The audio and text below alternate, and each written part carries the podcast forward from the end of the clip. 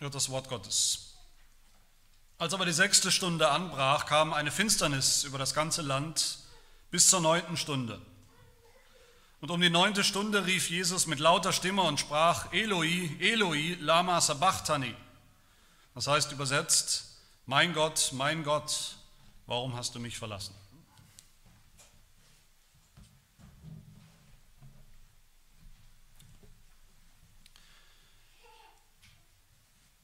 Ich denke, wer sich ein bisschen umhört und umschaut in der Welt, der weiß, eines der größten Probleme, der modernen Probleme, der Probleme unserer modernen Gesellschaft, der Welt, in der wir leben, ist die Einsamkeit. Obwohl wir eine Zeit, in einer Zeit leben, die gesegnet ist mit der allergrößten, effektivsten Kommunikations-, Massenkommunikationsmedien. Wir sind ständig online. Wir haben, jeder von uns vielleicht oder viele von uns haben hunderte von sogenannten Freunden auf Facebook, auf Instagram, wo auch immer, mit denen wir ständig kommunizieren können, rund um die Uhr.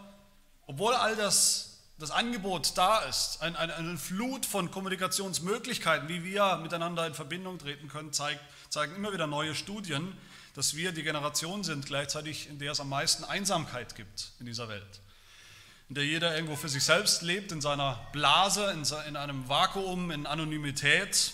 Menschen fühlen sich allein, Menschen fühlen sich allein gelassen, Menschen fühlen sich verlassen. Das ist so in, in allen möglichen Kontexten, in denen wir leben, in den Ehen. Vielleicht ist man noch mit Elan in die Ehe eingegangen vor Jahren und die Ehen halten, das wissen wir alle, heute so kurz wie nie zuvor. Ehepartner, die viel Hoffnung hatten, am Anfang der Ehe sind vielleicht nach fünf bis sieben Jahren im Schnitt schon wieder verlassen, geschieden. Freundschaften, die wir schließen, sind heute auch nicht mehr das, was sie früher waren. Freunde fürs Leben, Freunde, die man mit drei Jahren im Kindergarten irgendwo kennengelernt hat und mit 70 oder 80 immer noch begleitet, das ist heute selten.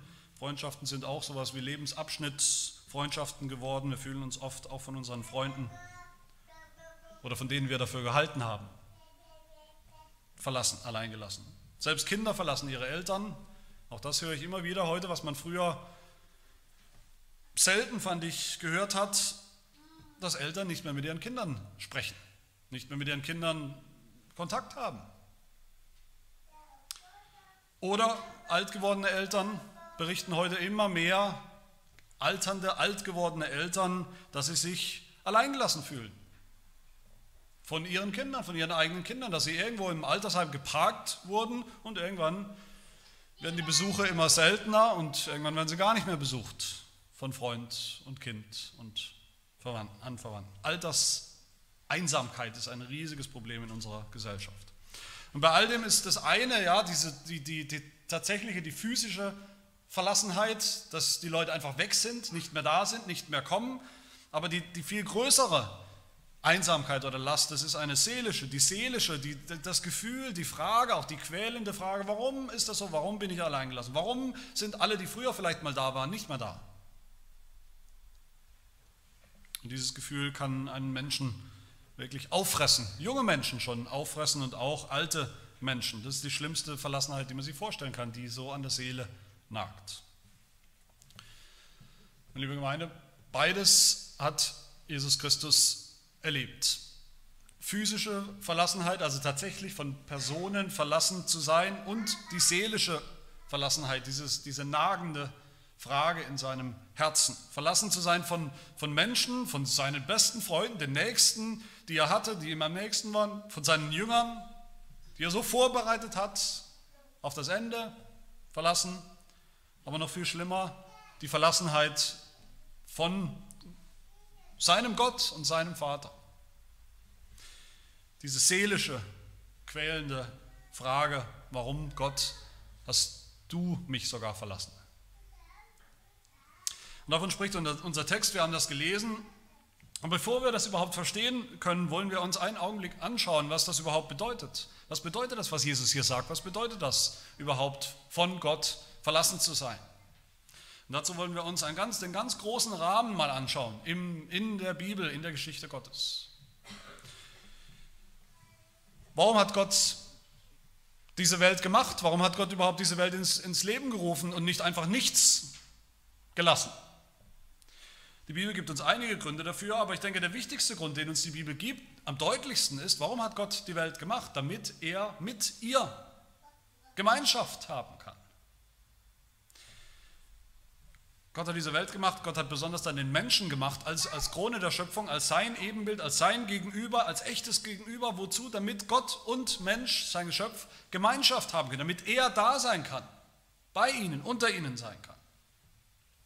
So wie die Schöpfung am Anfang war, wenn man den, den Bericht liest in Genesis 1, wie die Schöpfung im Ursprung am Anfang war, wüst und leer, Tohu Wabohu, das, das sehen wir alle, da war das nicht möglich. Da war diese Gemeinschaft zwischen Gott und Mensch war nicht möglich. Das war eine Schöpfung, die, die noch bedroht war, bedroht davon, in sich zusammenzufallen, wenn Gott weggeht, wenn Gott nicht eingreift und ordnet. Die Finsternis am Anfang war ein Zeichen von Gottes Gericht, von Gottverlassenheit, Genesis 1, Vers 2, die Erde war wüst und leer und es lag Finsternis auf der Tiefe, die Finsternis der, der Gottverlassenheit. Das heißt, im, im Schöpfungsbericht schon, im Schöpfungsbericht sehen wir, diese Schöpfung ist nicht sicher, die ist nicht stabil, sie ist bedroht von allen Seiten, bedroht von Gottverlassenheit. So sagt es ein Psalm, Psalm 104, das habe ich nicht erfunden. Psalm 104, ein Psalm über die Schöpfung, über die Vorsehung Gottes. Da lesen wir zuerst auch, dass die Flut die Erde bedroht hat, ihre Existenz bedroht hat. Psalm 104, Vers 6. Mit der Flut decktest du sie wie mit einem Kleid, die Wasser standen über den Bergen. Und dann lesen wir im selben Psalm, Verse, die wir bestimmt kennen, alle Geschöpfe warten auf dich, dass du ihnen ihre Speise gibst zu seiner Zeit. Wenn du ihnen gibst, so sammeln sie. Wenn du deine Hand auftust, so werden sie mit Gutem gesättigt. Aber verbirgst du dein Angesicht, so erschrecken sie. Nimmst du ihren Odem weg, so vergehen sie und werden wieder zu Staub. Wenn Gott seine Schöpfung, seine Geschöpfe für einen Augenblick nur verlässt, dann fällt alles zurück zu dem Staub, aus dem es gemacht worden ist, aus dem es gekommen ist. Erst nachdem Gott diese Flut, diese Urflut zur Seite schiebt, eindämmt, erst nachdem Gott Finsternis zu Licht macht, die Finsternis zum Licht macht, erst da kommt Gott zu seinem Ziel mit der Schöpfung, dass er mit ihr Gemeinschaft haben kann. Das sehen wir natürlich nirgendwo deutlicher als bei Adam, bei dem ersten Menschen, wozu Gott ihn gemacht hat, zur Gemeinschaft mit Gott. Als Ebenbild, als Gegenüber. Gott hat ihn in das Paradies gestellt, in diesen Garten, in diesen Tempel, wo Gott wohnt, wo Gott war, wo Gott wandelte unter den Menschen, unter Adam und Eva. Das war der, der Originalzustand, ungetrübte Gemeinschaft mit Gott. Aber das ist nicht so geblieben. Das wissen wir. Diese Gemeinschaft wurde getrübt durch die Sünde, durch Adams und Evas Sünde. Nicht nur getrübt, diese Gemeinschaft mit Gott, die ursprüngliche Gemeinschaft, sie wurde vollkommen zerstört. Die Sünde Adams hat zur völligen Gottverlassenheit geführt. Diese schreckliche Wahrheit die wird in der Bibel eigentlich nur ganz kurz und knapp berichtet. Versteckt, könnte man sagen, im, im äh, Fluch, im Fluch über die Menschheit, Genesis 3. So schickte Gott, der Herr, Adam aus dem Garten Eden, nachdem er gesündigt hatte, damit er den Erdboden bearbeitete, von dem er genommen war, und er vertrieb den Menschen und ließ östlich vom Garten Eden die Cherubim lagern und die Flamme des blitzenden Schwertes, um den, Be den Weg zum Baum des Lebens zu bewachen. Gott hat den Menschen weggeschickt. Gott hat den Menschen weggeschickt von seinem Angesicht, weg aus seiner Gegenwart. Er hat ihn vertrieben, heißt es. Seither lebt der Mensch, jeder Mensch, von Anfang an in dieser Gottverlassenheit. Ohne Gott im Exil, ohne Gott in der Welt, sagt Paulus im Epheserbrief. Aber noch schlimmer, Gott hat Adam nicht nur weggeschickt, er hat ihn sogar in den Tod geschickt, in den Tod gegeben, als Strafe für diese Sünde. Und dieser Tod ist die ultimative Gottverlassenheit. Wie wir gehört haben, wenn der Schöpfer des Lebens, wenn Gott als Schöpfer des Lebens dein Leben, unser Leben nicht mehr erhält, nicht mehr aufrechterhält, sondern den Odem, den Atem wegnimmt, dann werden wir alle wieder zu dem Staub zu der Erde, aus dem wir gemacht sind. Dann werden wir ausgelöscht aus dem Land der Lebendigen. Im Tod wendet Gott sein Angesicht endgültig ab von Adam. Das sehen wir genauso auch beim Volk Israel, mit dem Gott ja sozusagen nochmal neu anfängt, ein neuer Bund, ein Gnadenbund. Was war Gottes Ziel mit diesem Volk, mit seinem Volk Israel? Warum hat er sich dieses kleine Volk, dieses unwichtige Volk eigentlich ausgesucht, einen Bund geschlossen? Genesis 17, ich will meinen Bund aufrichten zwischen mir und dir, deinem Samen nach dir, von Geschlecht zu Geschlecht, als einen ewigen Bund. Wozu? Um dein Gott zu sein und der deines Samens nach dir. Um dein Gott zu sein, um bei dir zu sein und du bei mir. Gemeinschaft. Zu Isaak sagt Gott, Genesis 26, ich bin der Gott deines Vaters Abraham, fürchte dich nicht, denn ich bin jetzt auch mit dir in der nächsten Generation. Ich bin mit dir, ich bin bei dir. Zu Jakob sagt Gott im Bundesschluss, kehre zurück in das Land deiner Väter und zu deiner Verwandtschaft, ich will mit dir sein. Zu Mose haben wir es gehört, Exodus Kapitel 3, Gott sagt zu Mose, ich will mit dir sein. 3 Vers 12. Zum Volk Israel in Ägypten sagt Gott immer wieder denselben Refrain, ich bin mit dir. Zum Volk Israel auf der Wüstenwanderung sagt Gott immer wieder dasselbe, ich bin mit dir, ich bin in deiner Mitte, als Wolkensäule am Tag, als Feuersäule in der Nacht. Ich bin da, ich bin mit, mitten unter euch. Zu Josua, dem Nachfolger von Mose, sagt Gott, Josua 1, Vers 5, er knüpft an. Wie ich mit Mose gewesen bin, so will ich auch mit dir sein. Ich will dich nicht aufgeben und dich nicht verlassen. Und das gilt nicht nur für Josua, das gilt für das Volk. Gott wird sein Volk nicht verlassen. Ich denke, da wird für uns alle deutlich und sichtbar, Gottes oberstes Ziel mit der Schöpfung, mit der Menschheit ist, bei ihm zu sein, bei ihnen zu sein. Aber was haben sie getan? Was hat das Volk Gottes daraus gemacht? Was ist die Anklage schlechthin, die alle Propheten immer wieder im Namen Gottes gegen das Volk Gottes sagen und klagen? Jesaja 1, Vers 4, verfängt der Prophet Jesaja an. Wehe der sündigen Nation, das meint das Volk Gottes, dem schuldbeladenen Volk, der Same der Übeltäter, verderbte Kinder, sie haben den Herrn verlassen, haben den Heiligen Israels gelästert, haben sich abgewandt, den Herrn verlassen, das ist für Gott die Sünde schlechthin. Ihren Herrn, ihren Gott zu verlassen. Genauso in Jeremia Kapitel 2. Mein Volk, spricht Gott, klagt Gott, mein Volk hat eine zweifache Sünde begangen. Mich, die Quelle des lebendigen Wassers, haben sie verlassen, um sich Zisternen zu graben, löchrige Zisternen, die kein Wasser halten. Und dann sehen wir in der Geschichte Israels, weil Israel, weil sie ihren Gott verlassen haben, hat Gott auch sie verlassen. hat er sein Volk verlassen, bis es kam, bis es heißt, wie Jesaja sagt, Jesaja 49, Zion spricht, der Herr hat mich verlassen, der Herrscher hat mich vergessen. Im Exil.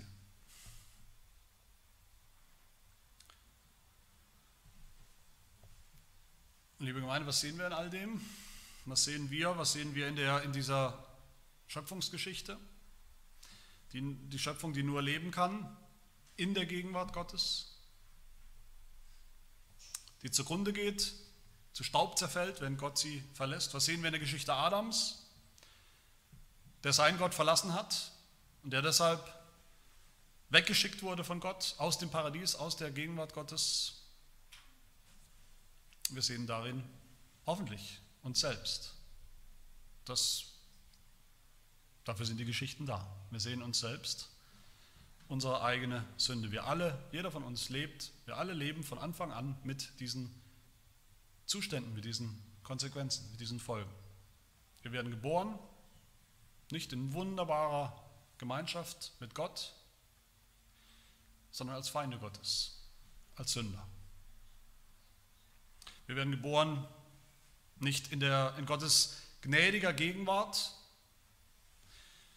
sondern wir sind von Anfang an ohne Gott in der Welt, sagt Paulus. Wir werden hineingeboren in die Finsternis dieser Welt, nicht in das wunderbare Licht Gottes, wir werden in die Finsternis hineingeboren. Wir werden hineingeboren in die Gottverlassenheit dieser Welt um uns herum, dieser gefallenen Welt, unsere eigene, selbstverschuldete Gottverlassenheit. Wir alle haben die Herrlichkeit Gottes vertauscht, eingetauscht gegen Geschöpfe, andere Geschöpfe, uns selbst. Und deshalb sagt Paulus in Römer 1, hat Gott uns auch dahingegeben, verlassen, in den Tod gegeben, den wir verdient haben. Erst wenn wir das verstanden haben, erst wenn wir wissen, dass wir eben von Natur aus nicht geboren werden und in der wunderbaren Gemeinschaft mit Gott unter seinem freundlichen Angesicht leben, in seiner Gegenwart, sondern dass er uns verlassen hat, schon verlassen hat, weil wir von Anfang an Sünder sind, weil wir ihn nicht wollten, ihn nicht haben wollten.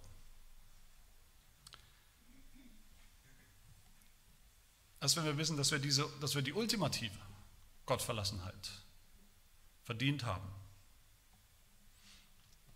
können wir im Ansatz begreifen, was Jesus erlebt hat am Kreuz. Und das ist mein zweiter Punkt, die Gott, Gottverlassenheit Jesu. Und auch bei Jesus verstehen wir erst, was er da erlebt hat, was das bedeutet, was er erlebt hat am Kreuz, an diesem Freitag, diesem allerersten Karfreitag. Wenn wir begreifen zuerst, welche Beziehung Jesus schon immer, schon vorher, schon immer mit dem Vater hatte. So wie der erste Adam, wie Adam, als er geschaffen wurde, wie Israel, als der besondere Sohn Gottes, so war auch Jesus ja. Jesus hatte auch eine, eine besondere, von Anfang an eine besondere Beziehung zu Gott, eine einzigartige Beziehung zu Gott.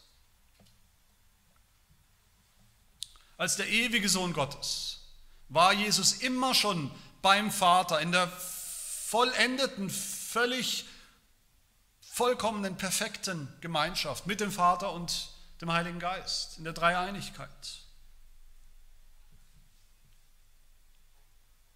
aber auch der, der menschliche Sohn Gottes. Jesus hatte ja als Mensch, ist er geboren, hatte er einen, einen Anfang und auch da hat er von Anfang an eine ganz besondere, besonders intime, enge Gemeinschaft, unzertrennliche, fast unzertrennliche Gemeinschaft gehabt mit dem Vater. Als, als perfektes Ebenbild Gottes gegenüber Gottes. Gleich zweimal im Matthäusevangelium an zwei Höhepunkten des Lebens Jesu, einmal bei seiner Taufe, bei der Taufe Jesu und einmal bei der Verklärung, bei der Verwandlung Jesu auf dem Berg. An diesen Höhepunkten sehen wir jeweils, wie, wie Gott, der Vater, sich zu seinem Sohn, zu diesem Gottmenschen Jesus Christus stellt und sagt, ich bin mit ihm. Wie er sagt, dies ist mein geliebter Sohn. An ihm habe ich völliges Wohlgefallen. Und wie Jesus selbst sagt zu seinen Jüngern, ihnen erklärt und beschreibt, woher er eigentlich gekommen ist. Johannes 16 sagt er, ich bin vom Vater ausgegangen, von seinem lächelnden Angesicht, von, von seiner Gemeinschaft, von Gemeinschaft mit ihm bin ich ausgegangen und in die Welt gekommen. Und damit hat eigentlich schon die Gottverlassenheit Jesu angefangen, damit dass er in die Welt gekommen ist.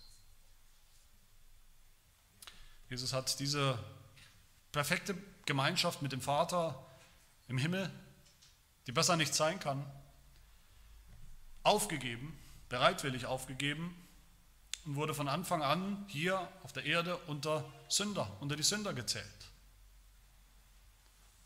Er wurde gleichgesetzt, könnte man sagen. Jesus wurde gleichgesetzt von Anfang an mit anderen Menschen, mit allen anderen Menschen, mit, mit schmutzigen Sündern, wurde gleichgesetzt mit Adam, mit seiner Sünde, mit seinem Tod. Jesus hatte sein Leben lang zu kämpfen mit anderen Menschen, mit Menschen, die ihm, ihn auch zu einem Sünder, zu einem von ihnen machen wollten, auch wenn es nicht war.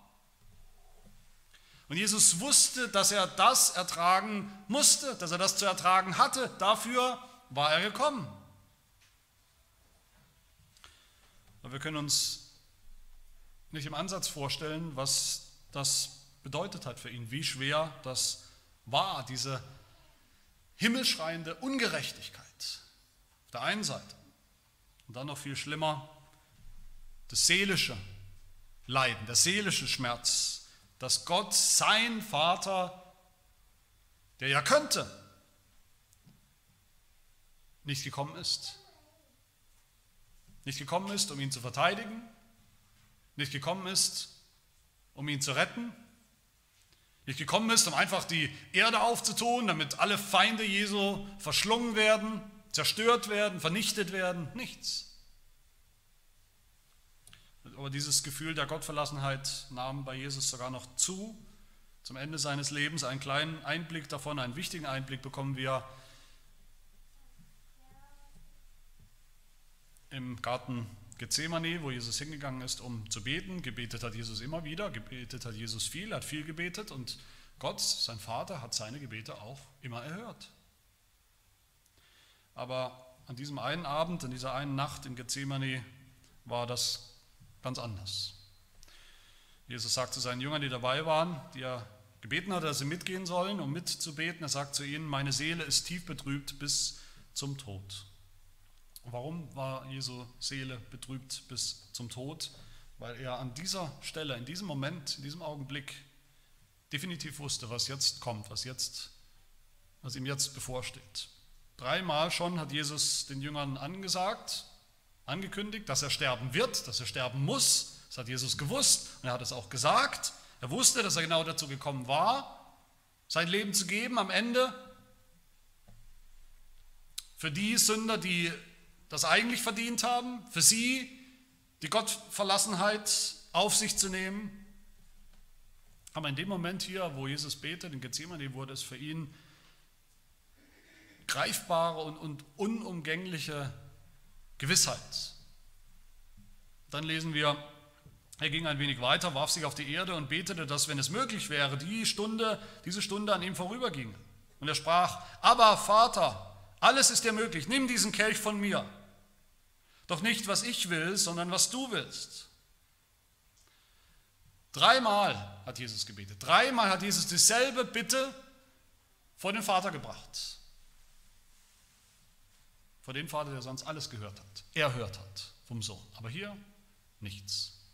Keine Antwort, kein Trost, keine Ermutigung, keine Erhörung, nur bittere Gewissheit, dass es jetzt soweit war das jetzt aus und vorbei ist. Jesus stand alleine da, verlassen von den Menschen, die, seine Jünger sogar, und verlassen von Gott. Und so sagt Jesus zu seinen Jüngern, Vers 41, Matthäus 14, Markus 14, es ist genug, die Stunde ist gekommen. Siehe, der Sohn des Menschen wird jetzt in die Hände der Sünder ausgeliefert. Was heißt das? Der Sohn des Menschen, Gottes Sohn, wird jetzt in die Hände der Menschen ausgeliefert. Das heißt, er ist nicht mehr in der Hand Gottes. Gott hat ihn dahin gegeben. Gott hat ihn dahin gegeben in die Sünde, in den Fluch, in die Strafe, in den Tod. Gott hat aufgehört, sich zu kümmern. Gott hat aufgehört, ihn zu beschützen. Gott hat aufgehört, ihn zu bewahren. Und dann kommen wir zu unserem Predigtext und hören in Vers 33, als die sechste Stunde anbrach, kam eine Finsternis über das ganze Land bis zur neunten Stunde. Was ist diese Finsternis? Was bedeutet sie? Es ist natürlich eine übernatürliche Finsternis. Es gibt keine naturwissenschaftliche Erklärung, warum es am helllichten Tag drei Stunden lang stockfinster wurde. Aber was sie bedeutet, darum geht es. Was bedeutet sie? Das ist nichts anderes als die Finsternis, die wir eben schon gehört und gesehen haben, die die Schöpfung von Anfang an bedroht hat, bedroht hat, dass jetzt diese Schöpfung, die Gott gemacht hat, wieder in sich zurückfällt, wenn Gott sie verlässt. Das Tohuwabohu der Gottverlassenheit. Das wurde deutlich in dieser Finsternis. Dass Gott diese Schöpfung eigentlich zurückkehren lassen müsste zum Staub der Erde. Das ist die Finsternis, in die Gott Adam und Eva geworfen hat, hinaus aus dem Paradies und hinein in die Finsternis der Gottverlassenheit, ein Leben lang auf der Flucht zu sein, unstet, flüchtig zu sein vor, ihrem, vor den Konsequenzen ihrer eigenen Schuld. Jesus hat in diesen Stunden diese Finsternis erlebt, die über allen Sündern ist, in der alle Sünder leben von Anfang an. Er hat ihre verdiente Gottverlassenheit und Finsternis erlebt und erlitten. Das heißt in Vers 28, da wurde die Schrift erfüllt, die spricht, und er ist unter die Gesetzlosen gerechnet geworden, unter die Gottverlassenen gerechnet, als einer von ihnen gezählt. Sechs Stunden lang hing Jesus am Kreuz, sechs Stunden lang, in denen nichts passiert ist, nicht das, was er sich gewünscht hätte, wofür er gebetet hat, keine Rettung, kam, kein Retter kam, der in letzter Minute vielleicht doch sagt, abbrechen. Kein Gott, kein Trost vom Himmel, keine Ermutigung, keine Stimme mehr vom Himmel, die sagt, du bist mein geliebter Sohn. Sechs Stunden Demütigung durch Menschen, durch Sünder, durch Spötter. Vers 31, andere hat er gerettet, sich selbst kann er nicht retten, steige vom Kreuz herab. Aber das ging nicht. Wer von Gott verlassen ist, der kann keine Wunder mehr tun. Der kann sich nicht selbst helfen. Der kann sich nicht selbst retten. Sechs Stunden Demütigung, aber nicht nur durch andere Menschen, sondern durch Gott. Durch seinen Vater. Völlige, völlige Funkstelle zwischen Jesus und dem Vater. Völliger Abbruch der Kommunikation, der Gemeinschaft, der Beziehung. Und dann dieser Schrei Jesu, der an Traurigkeit nicht zu überbieten ist. Keine Traurigkeit in der Weltliteratur kann diese Traurigkeit überbieten, keine Philosophie, keine Weltanschauung kann diesen, diesen Schrei deuten oder verstehen oder, oder wegerklären, wegrationalisieren. Und die neunte Stimme rief Jesus mit lauter Stimme und sprach, Eloi, Eloi, lama sabachthani, das heißt übersetzt, mein Gott, mein Gott, warum hast du mich verlassen? Und warum, ich weiß nicht, ob ihr euch das schon mal gefragt habt, als ihr den Text gehört habt vorhin oder sonst gelesen habt, warum um alles in der Welt haben wir in den Evangelien, warum überliefern die uns diese Worte Jesu auf Aramäisch? Keiner von uns versteht die. Deshalb muss es sogar übersetzt werden. Warum auf Aramäisch? Was ist, warum geht es? Warum tun sie das? Die tun das, damit wir an dieser alles entscheidenden Stelle des Evangeliums und der christlichen Botschaft ohne jeden Zweifel wissen, was Jesus wirklich gesagt hat im Originalton und gefühlt hat. Nämlich absolute, intimste, seelische Gottverlassenheit. Jesus hat gesagt, Eloi, Eloi, lama sabachthani, mein Gott, mein Gott, warum hast du mich verlassen? Hat das gesagt, weil er es genauso gespürt und empfunden hat. Am eigenen Leib, aber wie gesagt noch viel schlimmer an der eigenen Seele. Jesus spricht Aramäisch hier, er spricht Aramäisch in diesem Moment, aber er benutzt nicht den allerwichtigsten aramäischen Begriff, den wir wahrscheinlich alle kennen nämlich aber, lieber Vater. Warum nicht? Weil er in diesem Moment erkennt, dass er selber zur Sünde geworden ist, zum Träger der Sünde, zum Feind Gottes. Dass er eins geworden ist mit einer sündhaften Menschheit, damit, dass er selbst zum Objekt des Zornes Gottes geworden ist seines Vaters. Er erkennt, dass sein Vater ihn verstoßen hat, verurteilt hat, verdammt hat, ihn sterben lassen wird wegen dieser Sünde, der Sünde der Menschheit. In der Finsternis am Kreuz, in diesem Moment, in diesem, diesem Fokus, diesem Brennpunkt der Geschichte, der Zeit, hat Jesus seinen Vater nicht als Vater erfahren, sondern als Richter und sich selbst als Verlassenen von Gott und von Menschen. In einem alten Lied heißt es über diesen Moment, der Tag ging Jesu unter und mir auf, dem Sonnenschöpfer will kein Licht mehr scheinen, der Helfer muss als ein Verlassener weinen. Und das, was da passiert ist, in, in dem tiefsten Sinn, in dem, in dem tiefsten geistlichen, seelischen Sinn erfüllt sich hier das, was wir Woche für Woche bekennen, im apostolischen Glaubensbekenntnis, was wir Woche für Woche bekennen, oft wahrscheinlich ohne wirklich die Tiefe des, des, des Schreckens und dieser Erfahrung zu spüren und zu begreifen, Jesus ist in diesem Moment, in diesem Schrei, ist Jesus hinabgestiegen in das Reich des Todes, hinabgestiegen in die Essenz der Hölle, dessen, was es bedeutet, Hölle zu sein, in die, in die absolute Gottverlassenheit. Aber in all dem, selbst in dem allertiefsten denkbaren Leid, das wahrscheinlich ein Mensch jemals erlebt hat, hat Jesus nicht aufgegeben. Hat Jesus nicht gesündigt, hat Jesus nicht seine Mission, seine Sendung aus den Augen verloren, vergessen, aufgegeben. Diese Frage, der Schrei Jesu, die Frage ist bekanntermaßen ja ein, ein Wort aus dem Psalm, wir haben den Psalm gehört am Anfang, Psalm 22, da heißt es in Vers 2, diese Worte, Eloi, Eloi, lama sabachthani, mein Gott, mein Gott, warum hast du mich verlassen? Warum bleibst du fern von meiner Rettung, von den Worten meiner Klage? Warum all das? Das Schlimme ist nicht, das eigentlich Schlimme ist nicht, dass es passiert, sondern die Frage ist in der Seele Jesu, warum? Und die Antwort ist, weil es sonst keine Erlösung gegeben hätte, weil es sonst keine Erlösung gibt. Für niemanden.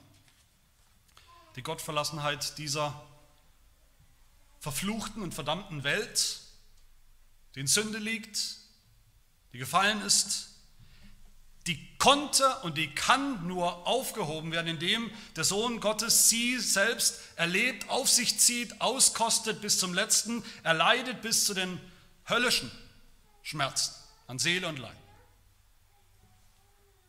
Aber gerade weil er das getan hat, gerade weil Jesus das getan hat, weil er nicht aufgegeben hat, weil er diese, diese Fluten des göttlichen Gerichts, dieses Urflut, die Sintflut auf sich selbst gezogen hat, dass sie ihn überrollt haben, weil er auf sich genommen hat, dass Gott seinen Odem, seinen Atem von ihm zieht, damit die Welt nicht in Staub zerfällt, weil er erlitten hat an, am eigenen Leib aus dem Paradies, aus dem Paradies der ungetrübten Gemeinschaft mit Gott, mit seinem Vater, ausgestoßen zu werden.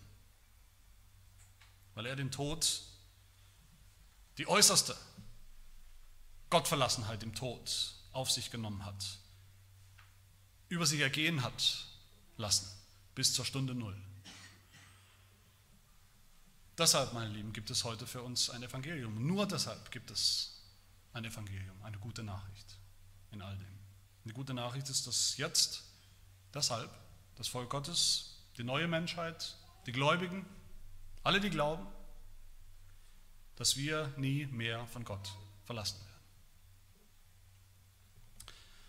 Schon im Alten Testament lesen wir das als, bei all dem Schlimmen lesen wir das als Ausblick, als Hoffnung, als gute Nachricht dass der Knecht Gottes, der eines Tages kommen wird, der Messias, der Knecht Gottes, der wird den Plan Gottes erfüllen, der wird die Gottverlassenheit der Welt auf sich nehmen, der wird die Gottverlassenheit des Volkes Gottes von ihnen nehmen. Wo Adam von Gott verlassen wurde, vor seinem Angesicht verbannt wurde, aus dem Garten in Eden geworfen wurde, da hat Jesus als der letzte Adam durch sein Leiden, durch seine Gottverlassenheit jetzt das Recht bekommen, das Recht erworben, wieder neu oder überhaupt vom Baum des Lebens essen zu können, sodass er und wir für immer bei Gott sind. Wo Israel von Gott verlassen wurde, weil sie als Volk ihn verlassen haben, das sagt das Alte Testament durch den Knecht Gottes, den Messias, der verlassen wird, werden sie wieder angenommen. Sodass es heißt, Jesaja 54, wie eine verlassene, in dem Geist bekümmerte Frau wird der Herr dich rufen, wie die Frau deiner Jugendzeit, wenn sie verstoßen ist, spricht dein Gott. Einen kleinen Augenblick habe ich dich verlassen. Aber mit großer Barmherzigkeit werde ich dich sammeln. Man wird dich nicht mehr Verlassene nennen. Nie mehr wird man dich, mein Volk, Verlassene nennen, wenn der Messias sein Werk vollbracht hat. Und das gilt auch für uns heute. Das ist unser Evangelium. Obwohl wir geboren sind als Sünder, in der Gottverlassenheit schon geboren werden, Jesus Christus heißt das Evangelium dann auch aus dem Neuen Testament, Hebräer 13, Vers 5. Ich will dich nicht aufgeben und dich niemals verlassen. Das ist das Evangelium in Jesus Christus. In Jesus Christus heißt das Evangelium aus Römer 8, wer will uns scheiden von der Liebe des Christus? Drangsal oder Angst oder Verfolgung oder Hunger oder Blöße oder Gefahr oder Schwert? Ich bin gewiss, dass weder Tod noch Leben, weder Engel noch Fürstentümer noch Gewalten, weder Gegenwärtiges noch Zukünftiges, weder Hohes noch Tiefes noch irgendein anderes Geschöpf uns zu scheiden vermag von der Liebe Gottes, die in Christus Jesus ist, unserem Herrn. Nie mehr geschieden, nie mehr verlassen. Im Glauben, in der neuen Schöpfung gibt es keine bedrohliche Urflut, Sintflut mehr. In der neuen Schöpfung gibt es keine Finsternis des Gerichts mehr. In der neuen Schöpfung gibt es überhaupt keine Gottverlassenheit mehr. Die Gottverlassenheit bleibt nur für immer an einem Ort und das ist die Hölle. In der neuen Schöpfung im Himmel da sieht Johannes in der Offenbarung die Gläubigen, alle Gläubigen, die Vielzahl der Gläubigen, von denen es heißt, siehe das Zelt Gottes bei den Menschen. Er wird bei ihnen wohnen. Sie werden seine Völker sein und Gott selbst wird bei ihnen sein, ihr Gott. Gott wird abwischen alle Tränen von ihren Augen, der Tod wird nicht mehr sein, weder Leid noch Geschrei noch Schmerz wird mehr sein, denn das Erste ist vergangen. Die Gottverlassenheit der Welt, der Schöpfung, von uns, von uns Menschen, all das ist dann vergangen. Es gibt sie nicht mehr. Es gibt keine Angst mehr davor, dass wir Gott verlassen könnten, wenn irgendetwas passiert, wenn es zu schwierig wird, zu leidvoll, wenn wir zu viel zu tragen haben, zu viel zu ertragen haben. Keine Angst mehr davor, dass Gott uns verlässt, weil wir nicht treu waren, nicht gehorsam genug. Keine Schreie mehr, mein Gott, mein Gott, warum hast du mich verlassen?